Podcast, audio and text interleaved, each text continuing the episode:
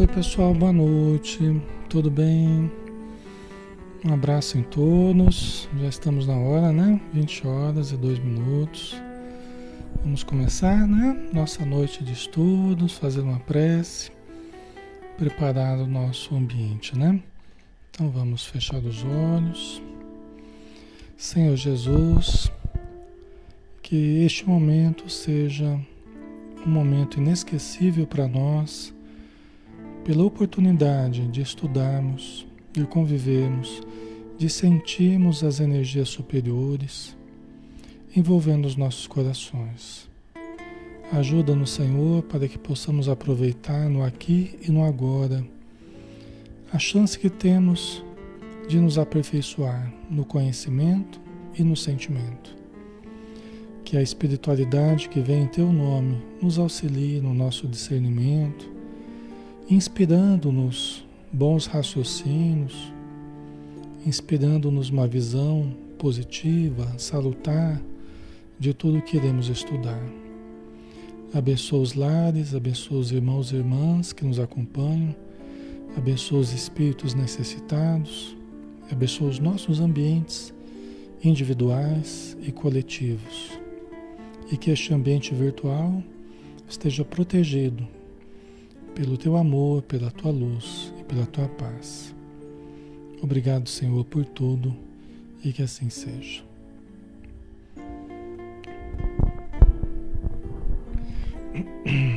Muito bem, pessoal. Vamos então iniciando, né? Muito bom estarmos juntos de novo. Vamos dar sequência ao estudo do livro Paulo Estevão, 34 dia de estudo, né? É um livro de Emmanuel através da mediunidade de Francisco Cândido Xavier. Segundo alguns, é o livro que o Chico mais gostava, dos que ele psicografou, né? Nós estamos na segunda parte do, deste livro, capítulo 4, Os Primeiros Labores Apostólicos. Né? Nós já estamos quase terminando esse capítulo aqui. Então, só relembrando, pessoal, nós estamos no momento em que uh, Saulo de Tarso, Barnabé e João Marcos já iniciaram a primeira viagem que ficaria conhecida, né? a primeira viagem de Paulo de Tarso né? Essa primeira viagem que eles foram divulgar o Evangelho de Jesus nos ambientes fora é, é, dos ambientes judaicos, fora da Palestina. Né? Então eles, eles saíram desse contexto e foram para outras terras, outros povos, né? a princípio mais próximos ali, né? depois nas outras viagens ele foi, foi mais longe, né? Então nós estamos no início dessa primeira viagem, quando eles iniciaram os labores apostólicos na ilha de Chipre. Né? Então eles passaram por algumas cidadezinhas e estão em Neapafos, que é uma das cidades é, de Chipre, talvez a mais importante na época, né? Então vamos lá.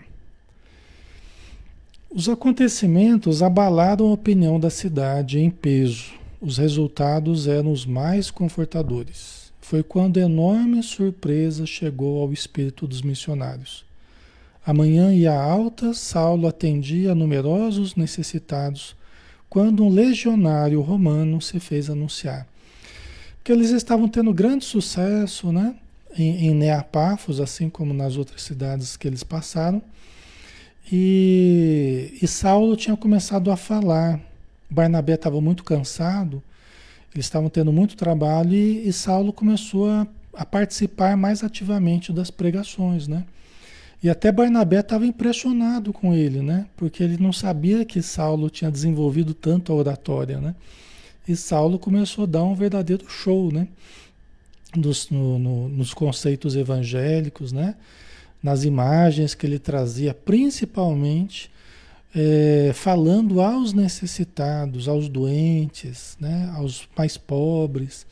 Ele tinha essa, essa ligação com, com essas pessoas mais humildes, mais necessitadas. Né? Então, uh, começaram a promover curas, né? a gente conversou sobre isso na semana passada, é, através da imposição de mãos, através da água fluida, né? Então eles distribuíam a água, né? E aquela água carregava o poder curativo, né? Como a gente usa hoje nas casas espíritas, né? A água fluida. E acabava levando às curas também, né? Juntamente com a imposição de mãos e com a mudança vibratória das pessoas que iam ouvindo as, as pregações, né? Então, essa, essa notícia, ela começou a correr, né? Esse trabalho de curas que eles estavam fazendo, as pregações, começou a correr na ilha toda, né? E chegou até a, a, o palácio provincial, né? E aí eles receberam a visita de um legionário romano, porque era também um, uma região dominada por Roma, né? Então o procônsul estava lá, né, residindo nessa, nessa cidade, né, Neapafos. Barnabé e o companheiro deixaram os serviços entregues a João Marcos e foram atender. O procônsul Sérgio Paulo, disse o mensageiro solene, manda convidar-vos a visitá-lo em palácio. Né? Quer dizer, o procônsul mandou. Foi, na verdade, um. Foi como que uma ordem, na verdade, não foi muito um, um pedido, não. que eles fossem visitá-lo no palácio. Né? Eles ficaram meio preocupados. Será que eles seriam expulsos, né? Eles ficaram preocupados, né? Mas aí eles, o, o, o, o Saulo de Tarso, ele ficava tentando lembrar, de onde que eu conheço esse nome, Sérgio Paulo, né? Ele tentava lembrar do, dos jovens que ele conhecia há muito tempo, né? Alguma coisa fazia ele lembrar desse nome, ele não sabia de onde, né? E aí eles foram então, seguiram o legionário, né? O procônsul romano era Sérgio Paulo, o mesmo romano que libertara Gesiel, Estevão, né? Que depois mudou o nome para Estevão, da escravidão das galés, salvando sua vida. Né? Então, é, aí a gente relembra vocês, já semana passada a gente tinha trazido essa informação, né? Então, esse Sérgio Paulo, que estava pedindo que eles fossem visitá-lo, era o mesmo Sérgio Paulo que havia libertado Gesiel, porque esse Sérgio Paulo tinha adquirido uma doença tal. E o Gesiel, que era escravo na, na galé romana, né? Ele, estando na mesma viagem que Sérgio Paulo, ele foi designado para socorrer Sérgio Paulo. E acabou curando Sérgio Paulo, Sérgio Paulo ficou grato a ele, né? É o poder da gentileza, né? O poder do amor, né? O Gesiel tratou ele como se fosse um irmão, um parente querido, um pai, né? Alguém muito querido, né? E aí ele ficou muito grato e acabou libertando o Gesiel, né? Então, e aí chegaram no. Uh, Saulo disse ao político romano que ele já havia sido salvo por Jesus uma, ve uma vez descrevendo o episódio da galé, na galé, né? Por quê? Porque eles chegaram lá no palácio, tava o Sérgio Paulo lá num, numa cama, lá deitado, enfraquecido, pálido, né? Estava doente. E fazia mais de ano que ele estava doente. E tinha um mago judeu do lado dele que ele havia contratado, fazia bastante tempo, que não estava conseguindo é, melhora nenhuma no caso do Sérgio Paulo. Né? Inclusive esse mago judeu que estava do lado, à guisa de um médico, vamos dizer assim, né? Mas ele, o Emmanuel chamou, falou que era um mago judeu, né? É, e aí esse, esse mago até ele ficou meio assim, né? Meio desconfiado com a presença do Barnabé e do Saulo, né? E, e Saulo lembrou quem era Sérgio Paulo, lembrou das histórias que Pedro havia contado para ele. Né? Lembrou da história que Gesiel contou para Pedro, né? e depois Pedro passou para, para, para Saulo. Né? E Saulo lembrou então da história. E aí ele fala assim: olha, nós trazemos um, um, um médico conosco, né? que é Jesus. Né? E que quem usar a fórmula que Jesus é, é, nos indica, né, terá saúde, né, terá é, é, a oportunidade de, de conquistar a verdadeira saúde, que é a saúde do espírito. né? E além de poder gozar, em muitos casos, uma saúde relativa da matéria também, né? Então começou a fazer a propaganda de Jesus, tal. E inclusive esse bar, esse bar Jesus, que era um, esse mago judeu, né, que estava que estava ali ao lado do procônsul, ele até ele questionou, falou: ah, "Mas como que vocês como que vocês vêm falar aqui de Jesus? Vocês acham que eu não conheço a história do carpinteiro, né? Miserável, tal. Começou a falar mal de Jesus, né? E até Saulo de Tarso, Saulo de Tarso, após explicar para, para, para Sérgio Paulo aquilo que tinha acontecido com ele, né? Que Jesus já tinha curado ele uma vez, né? Na galé, tal, começou a explicar tudo o que aconteceu com ele, né? Na época que tinha ficado doente lá. Aí ele ficou impressionado, né? E o médico dele lá, o Bar Jesus, né? Que era o, aquele mago judeu, ele começou a ficar irritado. Porque ele ganhava dinheiro ali ajudando o Sérgio Paulo, né? E aí ele começou a criticar Jesus e começou a falar. Aí o, o Saulo de Tarso falou assim: olha, para que você aprenda a respeitar, né? É, é, as forças superiores tal. É, eu também já fui cego, né? Mas agora você vai perder a sua visão para que você aprenda a valorizar. E nesse momento, né, o Saulo deu essa, essa sugestão aí que ele perdesse a visão e o, e o Bar Jesus perdeu a visão. O Bar Jesus ficou cego, né? É lógico que foi momentâneo, né? A intenção do, do Saulo não era provocar nenhum mal para ele, né? Mas esse, ele tanto fez ali e foi criando uma situação tão difícil que o Saulo né, é, deu uma ordem que ele perdesse a visão. Né? E aí ele ficou cego, foi aquele alvoroço, tal, não vai para lá, vai para cá. Depois de uma hora, acho que depois de, depois de quatro horas, se eu não me engano, que ele estava sem visão, aí eles se ajoelharam, o Barnabé e o Saulo, e oraram né, pedindo a Deus restituísse a visão ao Bar Jesus. Aí ele voltou a enxergar de novo e saiu lá meio atrapalhado, né? Saiu do, do gabinete ali meio atrapalhado, né? Mas aí o Sérgio Paulo ficou muito impressionado com tudo isso, né? E, e por tudo que o Saulo havia falado da vida dele e tal. E Saulo impôs as mãos sobre ele, ele se sentiu curado, né? Se sentiu bem melhor. E ele prometeu inclusive ajudar. Né? Perguntou o que, que eles iriam fazer, né? qual era a missão deles ali e tal. E Sérgio Paulo é, resolveu financiar o projeto deles cristão ali na ilha de Chipre. Né? Perguntou o que, que eles precisavam e tal, e se colocou à disposição. Né? Quer dizer, foi um acontecimento assim fantástico. Né? É, Barnabé, que não que não sabia da história do, do Sérgio Paulo, eu fiquei impressionado. Eu nossa, você tem o dom da profecia agora. Na verdade, não era para tanto, né? Na verdade, Saulo não estava usando nenhuma, nenhum dom divinatório, nenhum, nenhum dom mediúnico, não era isso, né? É que ele estava lembrando a história que Pedro havia contado, né? Mas assim, funcionou para gerar uma boa disposição no Sérgio Paulo, né? Ele acabou se tornando receptivo, confiou, né? E, e se abriu a essa, a essa empreitada, né? Então foi bem interessante. E o Barnabé, que não sabia de nada, ele ficou espantado, né? Ele ficou espantado com tudo que aconteceu. Ele falou, nossa, você tem o dom de controlar pensamentos inferiores, o dom da profecia. né? Hum, continuando aqui, né?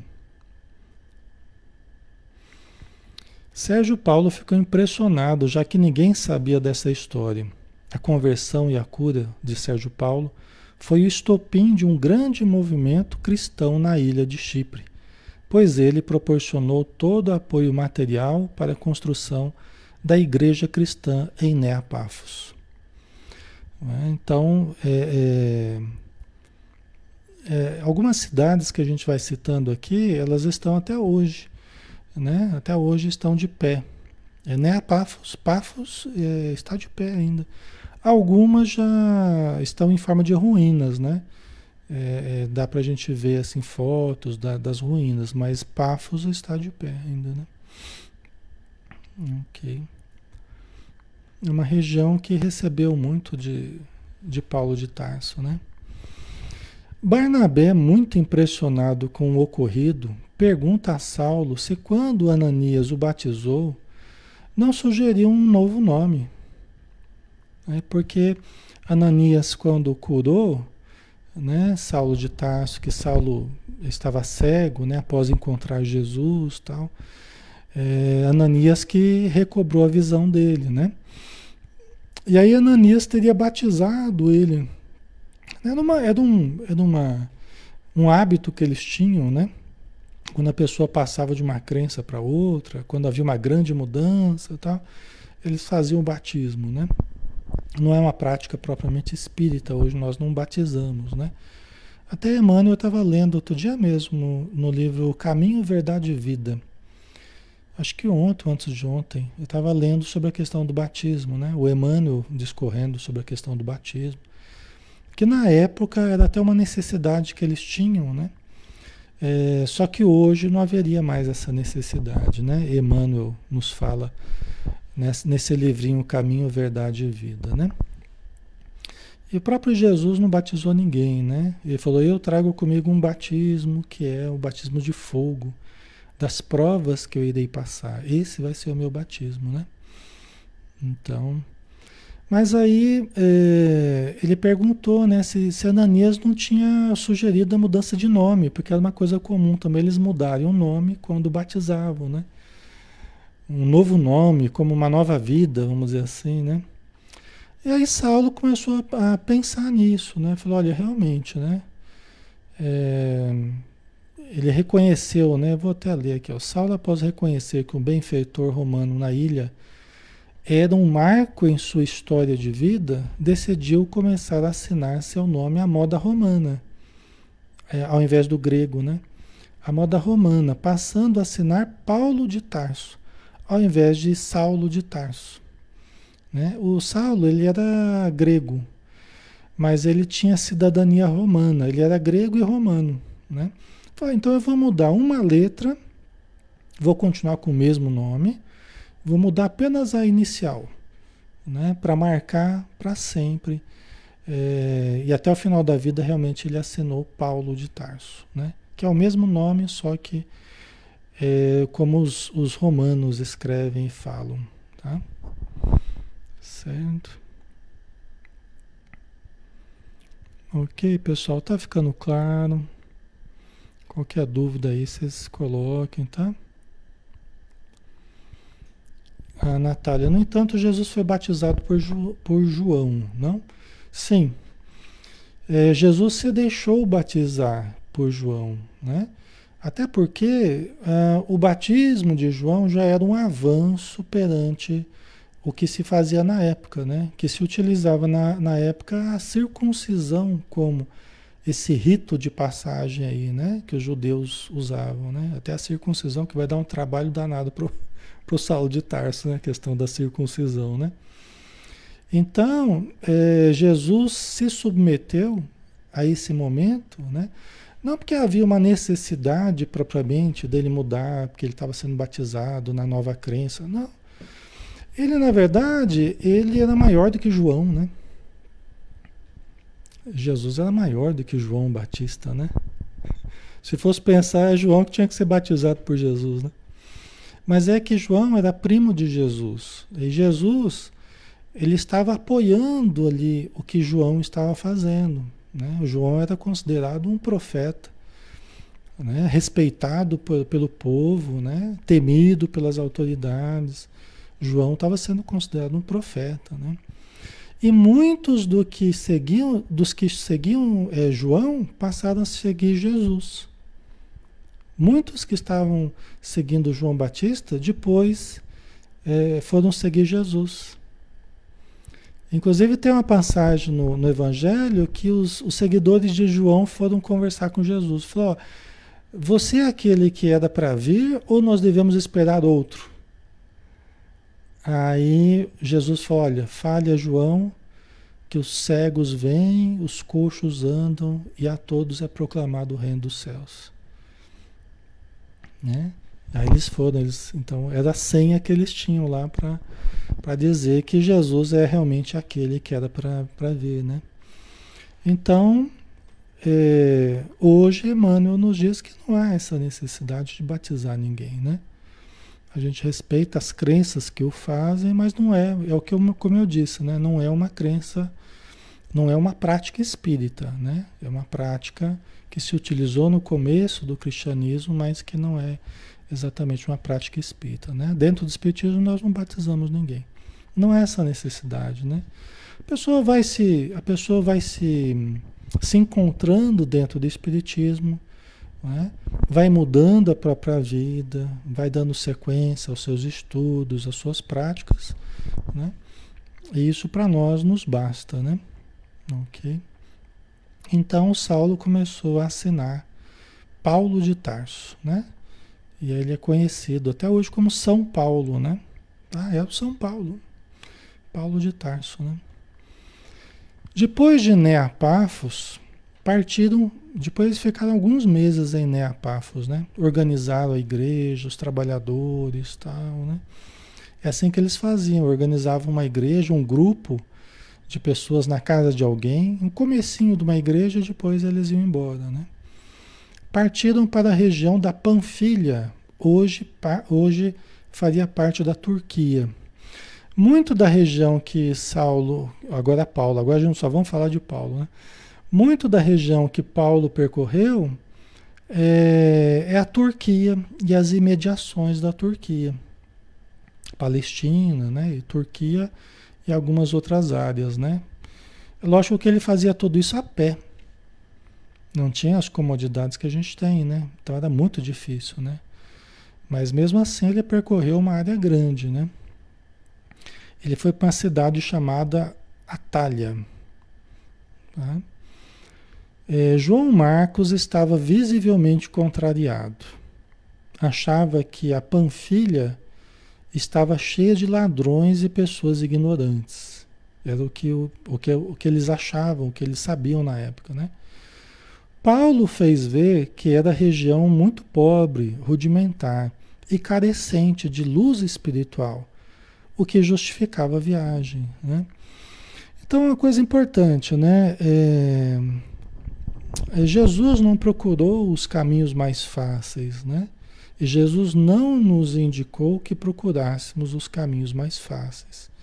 Né? Jesus nos indicou que buscássemos a porta estreita. Né? Então, Saulo rebateu o, o, o, a negativa ali de João Marcos.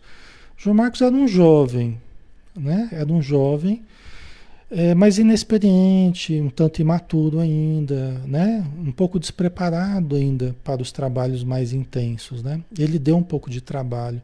Nós vamos ver aqui nessa primeira viagem do, do Paulo de Tarso, né? Nós vamos ver daqui que ele deu um pouco de trabalho, né? Então ele queria, ele estava incomodado já com os sacrifícios que, que eles tinham que fazer, de alimentação, onde eles repousavam, né? a intensidade dos trabalhos, tudo isso já era penoso para João Marcos, né? Então ele já estava ficando meio contrariado com essa viagem, né? Ele foi admitido junto com Barnabé e Paulo, né? Só que agora ele estava começando a reclamar, né?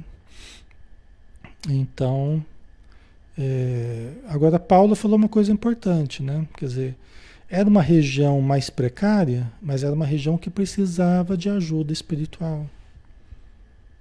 Era uma região que precisava de luz espiritual, né? E isso por si só já justificaria a viagem, né? É aquela história, né, pessoal? Não são os sãos que precisam de médico, né? Não é assim que Jesus ensinou? São os doentes, né?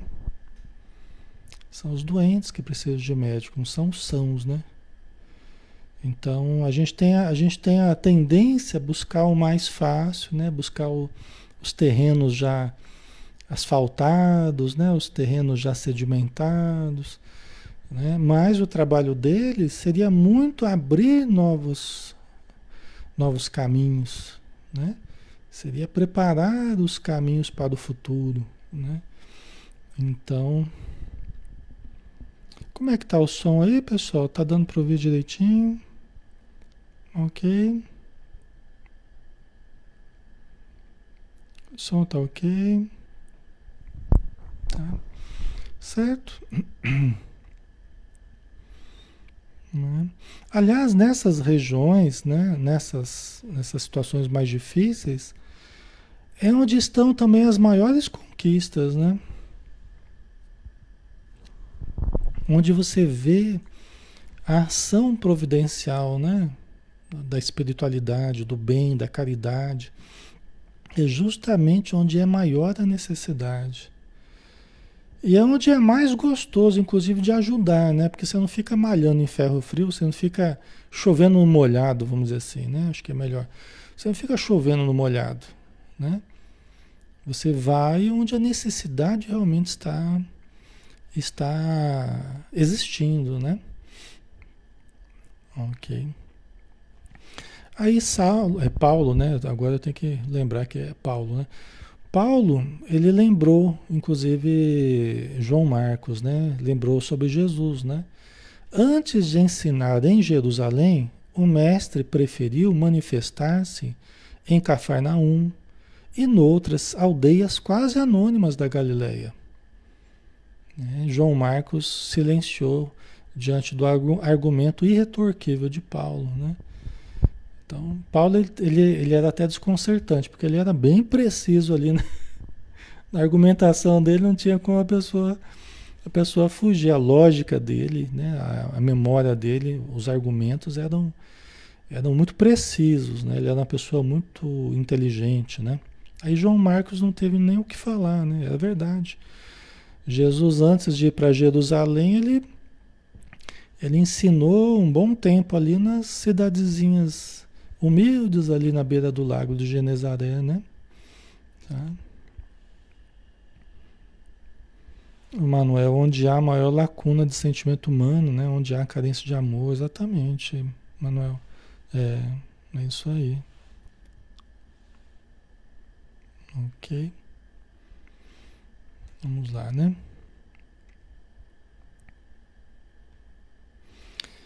O povo simples, aí eles foram para Atalha, né?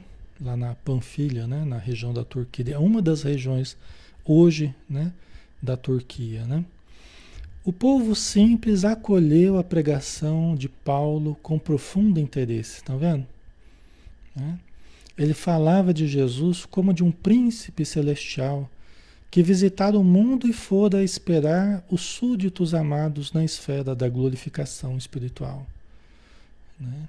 Paulo tinha que fazer o, o, marketing ali de Jesus, né? Tinha que vender a imagem ali, né? Do, do, e é, é verdade, exatamente, né? É um príncipe celestial, tá tudo certo, né? Que visitaram o mundo e foram esperar dos súditos amados na esfera da glorificação espiritual, né? E as pessoas adoraram, né? É, é, muitas pessoas que assistiram Paulo nessa cidade, né? Via-se a atenção que os habitantes de Atalha dispensaram ao assunto. Alguns pediram cópias das lições do Evangelho, outros procuravam obsequiar os mensageiros do Mestre com o que possuíam de melhor. Eles iam levar, né? Ali um, um peixe, um, uma fruta, eles, o que eles tinham de melhor ali eles levavam para ajudá-los, né? Porque eles estavam, né? Precisando de recursos para se manter, né? Na viagem deles tal. Então eles iam lá copiando os evangelhos de Mateus, que era o que existia, e essas cópias iam, iam gerando outras cópias e, e propagando a mensagem de Jesus, né? Tá? Hoje a gente tem uma facilidade tão grande, né, pessoal? Ainda mais com os livros, com os livros digitais, né? Que de um livro você pode tirar infinitas cópias, né? Já pensou? Né? O, a, a, facilidade do livro digital, mesmo que alguns não gostem de ler no livro digital, então, mas eu digo assim, na facilidade, né? Hoje você não tem nem que fazer a manufatura do livro, do conhecimento ali para você reproduzir, né? Você passa um livro para outro lado do, do planeta, você passa num, num segundo, né? Que coisa, né? Então, mas mesmo que os livros hoje, né, a facilidade que a gente tem também, né, de aquisição, tudo bem mais fácil, né? É... Hum, é, Vanildo, ele tinha que pregar o que o Mestre Jesus ensinou, né, Alexandre? É verdade, Vanildo. É... Tinha que levar para frente, né? Porque como ele mesmo disse, né, Vanildo? É, se eles não fizessem isso, daqui a pouco os próprios judeus iam, iam acabar com a mensagem de Jesus. Porque eles estavam incomodados né, com a presença do, do cristianismo nascente, né, eles estavam incomodados. Né? Então, se eles não cuidassem de levar para outros ambientes, para outros lugares, daqui a pouco ficaria só o discurso dos judeus falando que ele foi um criminoso. Né? Então, era muito importante essa, essa divulgação. Né? Ok. Então o pessoal da Atalha se interessou bastante, né? E é bom, é como o Espiritismo, né? É como o Espiritismo hoje, quando a gente vai ensinar para pessoas, quando a gente vai explicar sobre a doutrina espírita para pessoas que, que nunca ouviram falar, como é gostoso, né? Porque as novidades, né? As dúvidas que surgem. Então eles faziam perguntas também bastante ingênuas, às vezes, né, pro, pro, pro Saulo, pro Barnabé, né? Eles faziam algumas perguntas assim, né? E eles iam respondendo, iam explicando sobre Jesus, né? Então é sempre, é sempre bom a gente ver esse interesse, né? Sobre um princípio novo, né? Por isso é que Emmanuel fala, né? Que a maior caridade que nós podemos fazer para a doutrina a maior não é a maior caridade que a gente possa fazer, a maior caridade que a gente possa fazer para a doutrina é a sua divulgação. A maior caridade que a gente pode fazer para a doutrina. Que caridade que a gente pode fazer para a doutrina? É a divulgação da doutrina. Por quê? Porque qualquer doutrina, ela para continuar existindo, ela precisa ser divulgada. Senão ela desaparece, né? Então, a maior caridade que nós podemos fazer para a doutrina é a sua divulgação. Né? Então, isso é uma coisa importante. Né? E, e o cristianismo ele precisou dessa divulgação também. Né? Ok. Certo. Outro problema surgiu em Atalha. João Marcos havia ficado responsável pelo preparo das refeições mas mostrara-se insatisfeito. Embora a generosidade de Paulo, assumindo também essa função, o rapaz continuava cabrunhado. Ei, João Marcos! O João Marcos está dando trabalho aqui, né?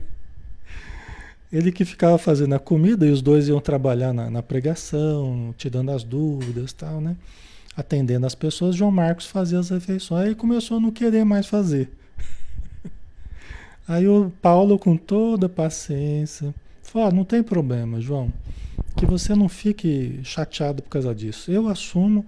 A gente reduz a nossa alimentação, as formas mais simples, a frutas, às vezes um peixe que eu tenho prática de preparar o peixe, eu, eu mesmo preparo. Fica tranquilo. Mas mesmo assim ele ficou. Ele continua cabrunhado. É porque ele estava de má vontade, né? Ele já estava insatisfeito com a viagem, né? com os cansaços e tal. E ele e ele estava meio de má vontade já, né? Mas isso aqui, pessoal, até a gente coloca, podia até não colocar, mas a gente coloca por quê? Para demonstrar também a importância da gente não escolher tarefas, né? A importância da gente estar tá ali disposto a ajudar, da gente cultivar boa vontade. Veja só esse programa de, de Paulo de Tarso de Barnabé, a elevação desse programa né? que trata-se da divulgação do Evangelho de Jesus numa época que ninguém sabia nada sobre Jesus. Né? Olha a importância disso. E João Marcos criando problema lá com a refeição, com, com a distância, né? Então, aí a gente vê a importância da boa vontade, né? De colocar os interesses, os interesses coletivos acima do nosso interesse pessoal né? de colocar os interesses da caridade, da divulgação acima dos nossos caprichos pessoais, né? Eu pelo menos eu vejo dessa forma aqui, né? Ele devia estar cansado, né? Era jovem, né? Talvez não estivesse preparado para uma missão desse tamanho, né? Para ele era uma, era uma experiência de um aprendizado diferente, né? Mas talvez ele não estivesse tão preparado, né? Ok. De futuro se tornaria o, o evangelista João Marcos, né? Importante também. Mas ele teria que amadurecer mais, né? É compreensível, né? Tudo isso é compreensível. Em breve, a missão alugava um barco com destino a Perg, uma outra cidade próxima de Atalha, Atalha né? É, ali na pequena sinagoga encheram o sábado de grande movimento. Alguns judeus e numerosos gentios, na maioria gente pobre e simples, acolheram os missionários cheios de júbilo. Né? Onde que eles estavam? Eles estavam aqui, ó. É, eles estavam aqui em Chipre, né? Ó, Pafos, estão vendo aqui a, o cursor, né? Dá para ver aqui o cursor. Eles estavam em Pafos, aí eles foram para Atalha, que é aqui mais ou menos. Aí agora foram para Perg. Pegaram uma, um barco para Perg. É como se fosse uma baía aqui, se eu não me engano, tá? Aqui já é a região da hoje da Turquia, né? Tudo isso aqui é a região da Turquia. Ó, Creta, né, da Grécia, então. Isso tudo nas, em condições bem difíceis, né?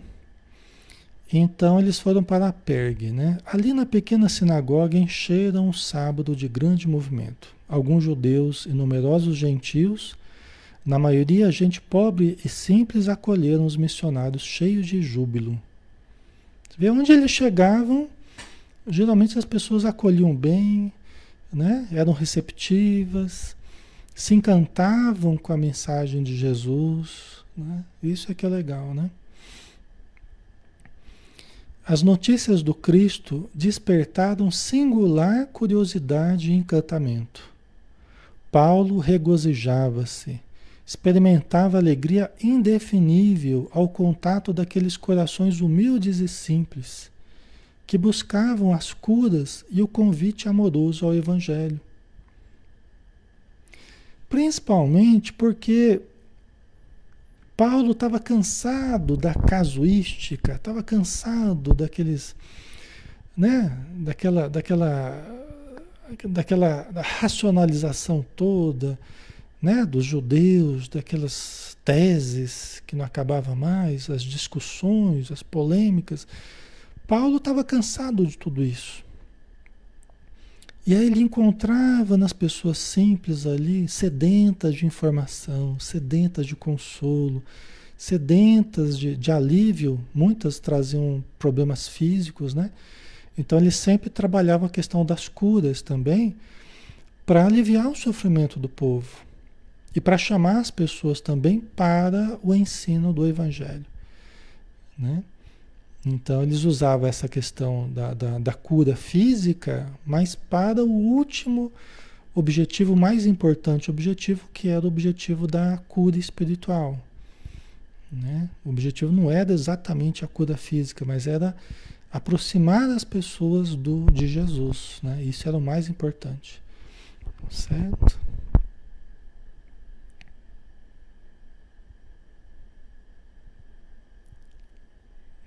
Ok.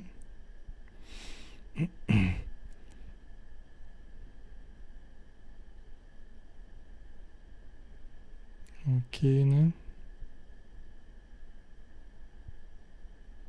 Certo.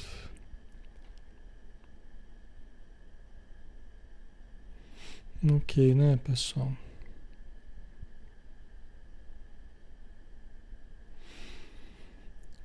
E tem diferença mesmo, né? Às vezes, às vezes as pessoas que trazem um conhecimento mundano, um conhecimento do mundo, assim, até muito sofisticado, às vezes as pessoas complicam demais as coisas, né? Às vezes você vai conversar, às vezes, das coisas do espiritismo, né? aí a pessoa fica levantando Né? Mil e uma dúvidas, porque parece que quanto mais conhecimento a pessoa tem, parece que mais resistência ela tem né? para algumas coisas. Né? E as pessoas mais simples, elas parece que elas entendem às vezes mais facilmente. É interessante, né? Tem mais, menos informação, mas entende a coisa mais facilmente. É, é o que no Evangelho segundo o Espiritismo o, a gente vê, os Espíritos falam, né? Do, da maturidade do senso moral. Né? Às vezes a pessoa tem muito conhecimento intelectual, mas ela não entende. Você começa a falar, a pessoa só vê problema né, no que você está falando. Aí você vai conversar com as pessoas simples, elas ouvem, conseguem entender, dão respostas às vezes é, é, impressionantes assim, né? Eu falo isso assim, é, é, durante um bom tempo a gente fez estudo com o pessoal da, da periferia, de favela, né? Então a gente gostava de ficar assim, final de semana, às vezes um domingo à tarde, fazendo estudo do livro dos Espíritos com esse pessoal. Né? É, é, e nossa, eu ficava impressionado com, a, com o que eles falavam, sabe? Com as respostas que eles davam. Né? É lógico que eu não estudava o livro dos Espíritos inteiro, né? Pegava aquilo que era mais acessível também, né? Porque tem algumas coisas muito complicadas. Mas eu ficava impressionado com o entendimento das pessoas, assim. E eram pessoas muito simples, né? Eram pessoas muito é, carentes, assim, academicamente falando, né? Mas era impressionante. Eu ficava surpreendido, assim, com o entendimento do pessoal, sabe? Então, é, é esse tipo de coisa, né? Que o Saulo estava muito feliz, né? De, de ver, né? Essas pessoas simples se aproximando, aprendendo, né? Gostando de Jesus, né? Então decidem seguir em direção à Antioquia da Psídia. Os nomes diferentes, né? Eles vieram de Antioquia, mas Antioquia né, era outra cidade. Aqui é Antioquia da Psídia, que é lá na região da Turquia. Tá? Fazia parte aí dessa, dessa região que hoje é a Turquia, né? João Marcos era contra, para variar, né? Paulo o alerta para que não dê tamanha importância às dificuldades. Lembrando das dificuldades que Jesus teve de enfrentar para vir até nós. É, Jesus teve que enfrentar as nossas precariedades, a nossa energia, né? a energia do planeta para estar conosco, com toda humildade, né? nascendo num, numa situação precária. Né? Sem conforto, sem. Né? Ele que era o, o, o, governador do planeta, né? que é o espírito de maior luz no nosso planeta. Né? E aí é, isso, já, isso já resolveria a questão, né? mas o João Marcos ele decide voltar sozinho. Após eles conversarem, né? o Barnabé e ele e tal, eles decidem voltar. O, o, o João Marcos decide voltar sozinho. Né? Então até o Saulo alerta ele, falou, olha, é, você vai você vai estar por sua conta, tá?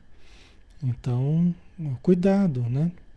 Cuidado e lembre de trabalhar no bem, né? Porque vários personagens, aí ele começa a citar vários personagens, Salomão, Davi e tal, né? Começa a trazer vários personagens do Antigo Testamento que enquanto estiveram trabalhando foram muito bem. Quando se acomodaram, aí acabaram caindo, né? Moralmente, acabaram tendo problemas graves de comportamento e tal, né?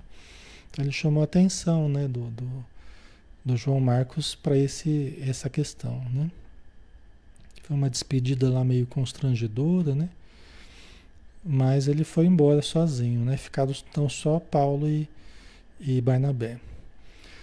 Os divulgadores de Jesus seguiram viagem, vencendo precipícios, atravessando rios, dormindo em cavernas, alimentando-se frugalmente, resolutos e bem-humorados, enfrentando e vencendo todos os obstáculos.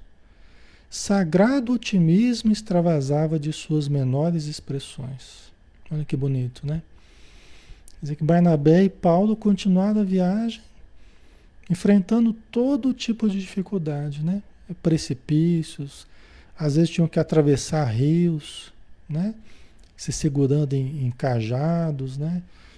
dormindo em cavernas, alimentando-se de frutos que achavam por vezes na estrada, às vezes passavam fome, passavam frio, dormiam ao relento. Era tudo a pé. Já pensou, né?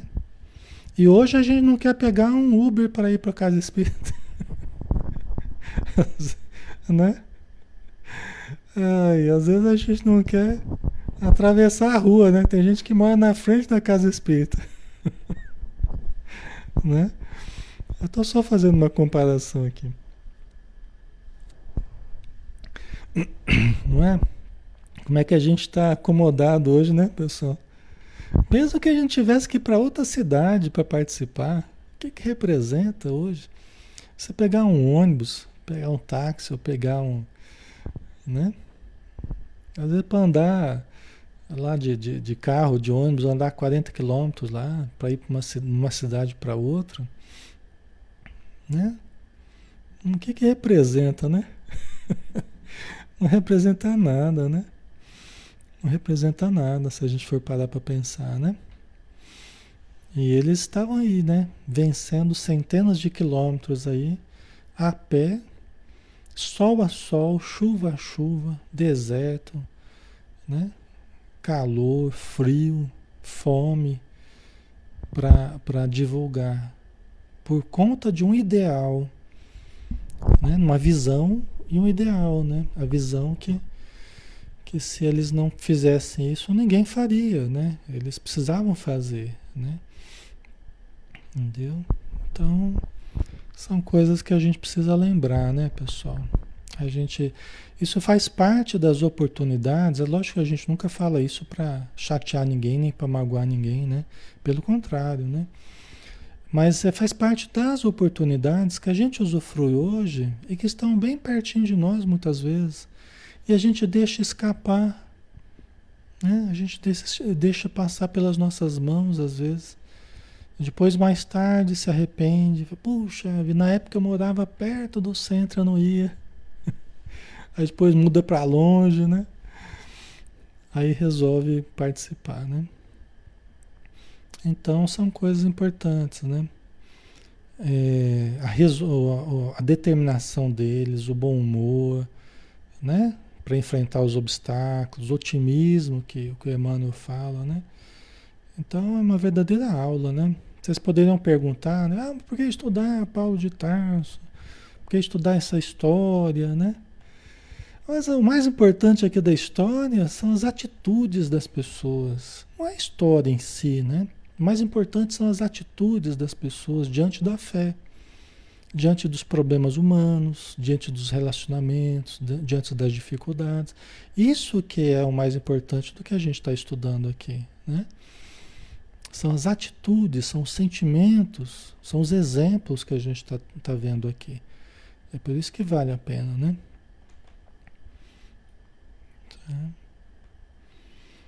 Em meio à jornada, ao dormirem no relento, são assaltados. Uma das noites, né, que eles dormiram lá no relento, estavam lá meio que numa gruta, se eu não me engano.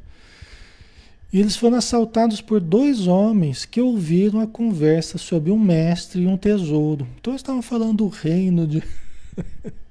eles estavam lá conversando né, sobre Jerusalém, os feitos da igreja de Jerusalém, falando da riqueza que é do Evangelho, né, do príncipe né, da paz que é Jesus, do reino de Deus, não sei o quê. E, e foram assaltados. Porque duas, dois assaltantes começaram a ouvir essa conversa de príncipe, reino, riqueza, né? Só que eles ouviram só essas palavras, né? Eles não ouviram que que se referia ao Evangelho, né? ao reino de Deus. Né? E aí eles foram, foram roubar o, o, os dois, né? Os dois assaltantes aqui. E apontando para os rolos de papiro, do papiro que os bandidos.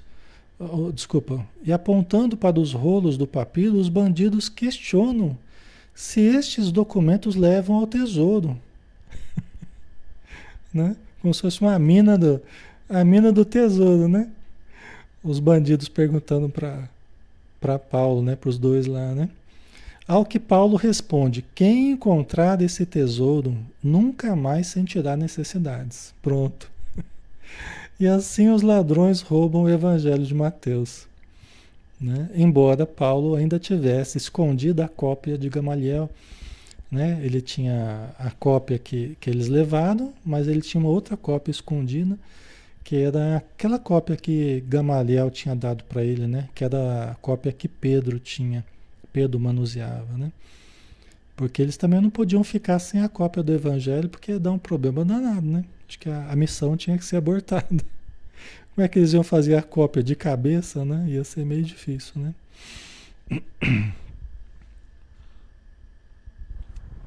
Para divulgar Jesus, né? Porque tinham que ir fazendo as cópias tal, né?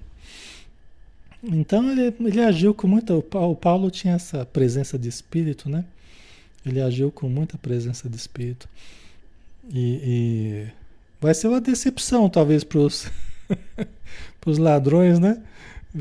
Quando eles viram que não se tratava de um tesouro material, né? Mas aí é com eles, eles é que vão aproveitar ou não esse tesouro, né? Mas que coisa, né? Aí continuando aqui. Em Antioquia da Psídia, Paulo e Barnabé permanecem por oito meses e conseguem sucesso incrível na divulgação da Boa Nova. Né? A procura foi muito grande, o interesse das pessoas, constituíram um grupo, formaram um grupo de pessoas interessadas. Ambos estavam doentes, né? Ora, é, é, Barnabé ficou doente no começo, depois Paulo de Tarso ficou muito doente, o pessoal até tirou sarro, né? Os judeus é, tiraram sarro dele, falando que ele tinha falado né, em salvação, em salvação, e agora ele não conseguia salvar ele, ele mesmo, né? estava doente, estava curando pessoas e daqui a pouco ele acabou ficando doente. Aí os judeus começaram a tirar sarro dele, né? Ele se recuperou e continuou a pregação, né? Aí os judeus despeitados é, formaram grupo, né? Para bani-los da cidade, né? Então eles foram banidos de, de Antioquia da Psídia pela, por ação dos judeus, para que a situação não ficasse pior né? para que eles não fossem mortos, né? Então você vê que coisa, né? Os sacrifícios, né? Que, que, que Paulo precisou, né? ok.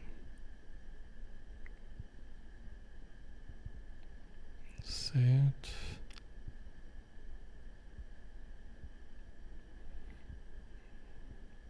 E não dá para tirar xerox, né, Jerusa? Exatamente. Não tinha, né, os recursos lá, era muito difícil, né? Ok. Então vamos lá, né? Estamos quase terminando já, né? Tem mais cinco minutinhos só. Então vamos finalizar aqui, né? Aí ele segue então, né? Segue para Icônio cidade onde conseguem novo sucesso na divulgação do Evangelho. Criam nova igreja com fiéis trabalhadores do Cristo. Né? Inclusive nessa cidade havia muita, muitas crenças, muitas superstições. Né?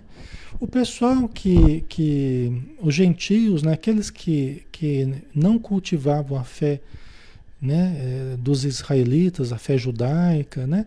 Então, chamados gentios, né? Então, tinha crenças de todo tipo. Tinha crenças de todo tipo, né?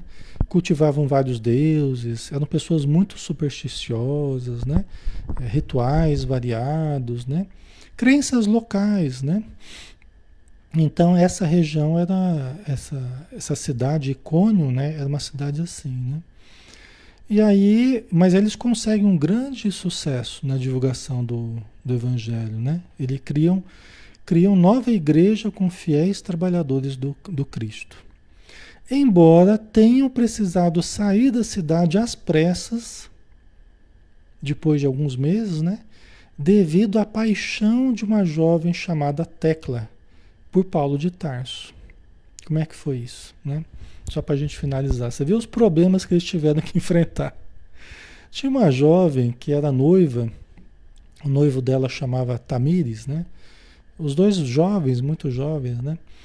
E essa moça, ela começou a se encantar com Jesus, começou a se encantar com as pregações de Paulo de Tarso, né? E, começou a estar sempre presente nas pregações. Só que o que aconteceu? É, em meio às pregações, ela começou a se apaixonar por Paulo de Tarso. Né? Inclusive, Paulo percebeu que ela estava sendo influenciada. Né? Percebeu que ela estava sendo influenciada. Né? E estava preocupado com a situação. E foi conversar com ela. Não, você está apaixonada, você está apaixonada pelo corpo, não pela alma. Né? E começou a conversar com ela, e ela estava desequilibrada, estava apaixonada por, por Paulo. Né? E aí depois foi o, o, noivo dela conversar com Paulo. Então foi uma, uma situação muito constrangedora, né? E, e, Paulo teve que sair meio fugido lá, às pressas, por quê?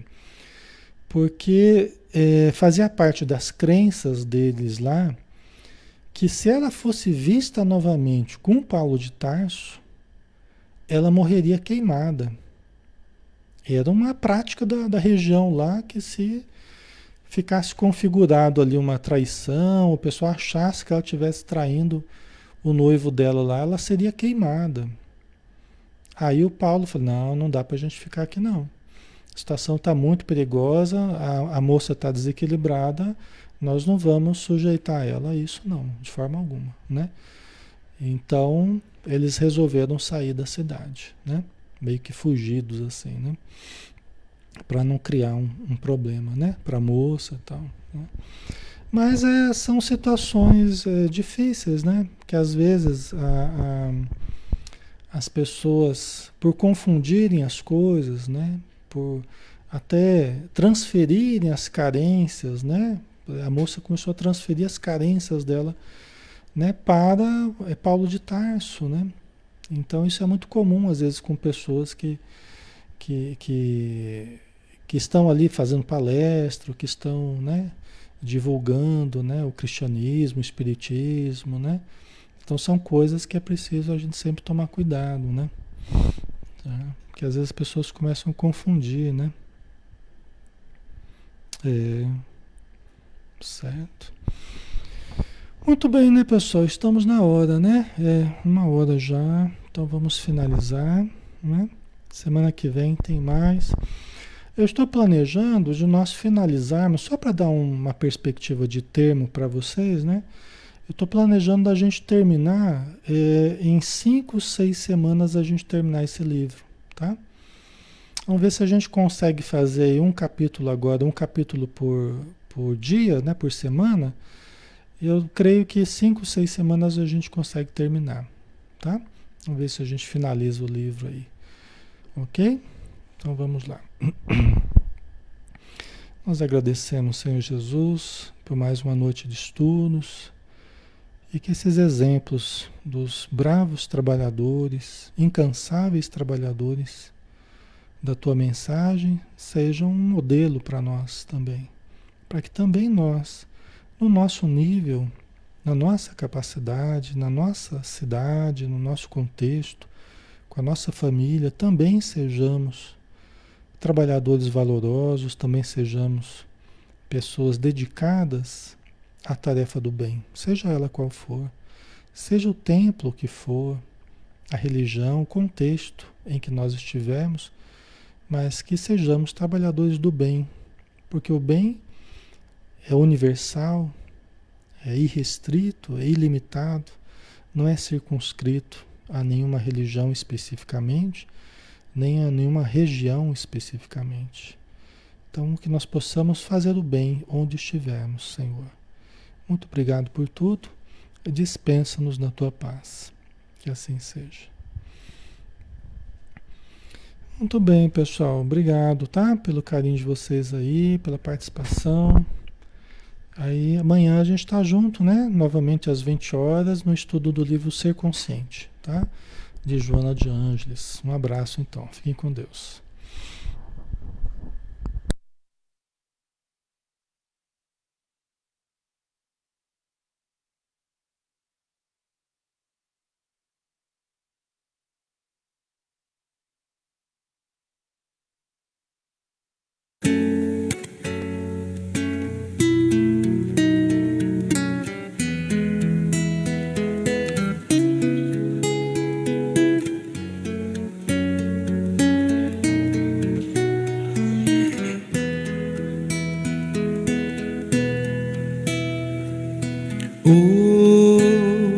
Hoje eu estou tão em paz comigo, parece até que não faz sentido o que eu tenho chorado, o que eu tenho sofrido.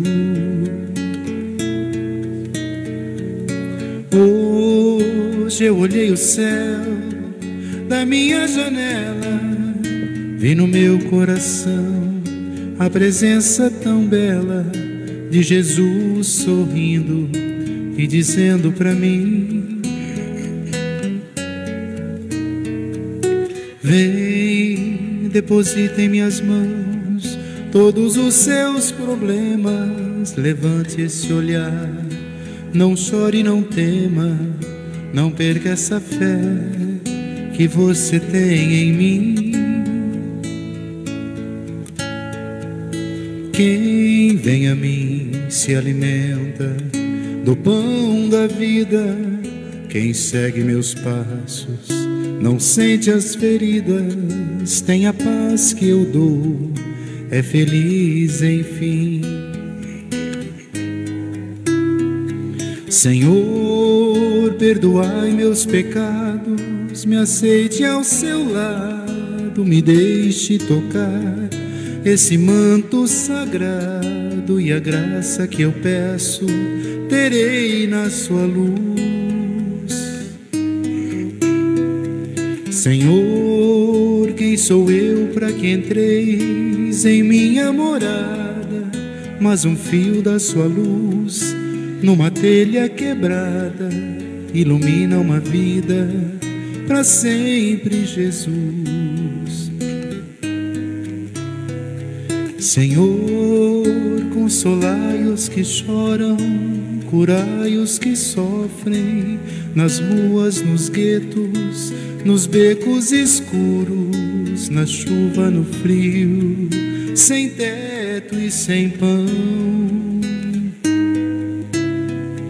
Piedade daqueles que pensam que a felicidade é riqueza, o poder Ser feliz na verdade é quem tem Jesus dentro do coração. Jesus Salvador, Jesus Salvador, Jesus Salvador, para sempre Jesus.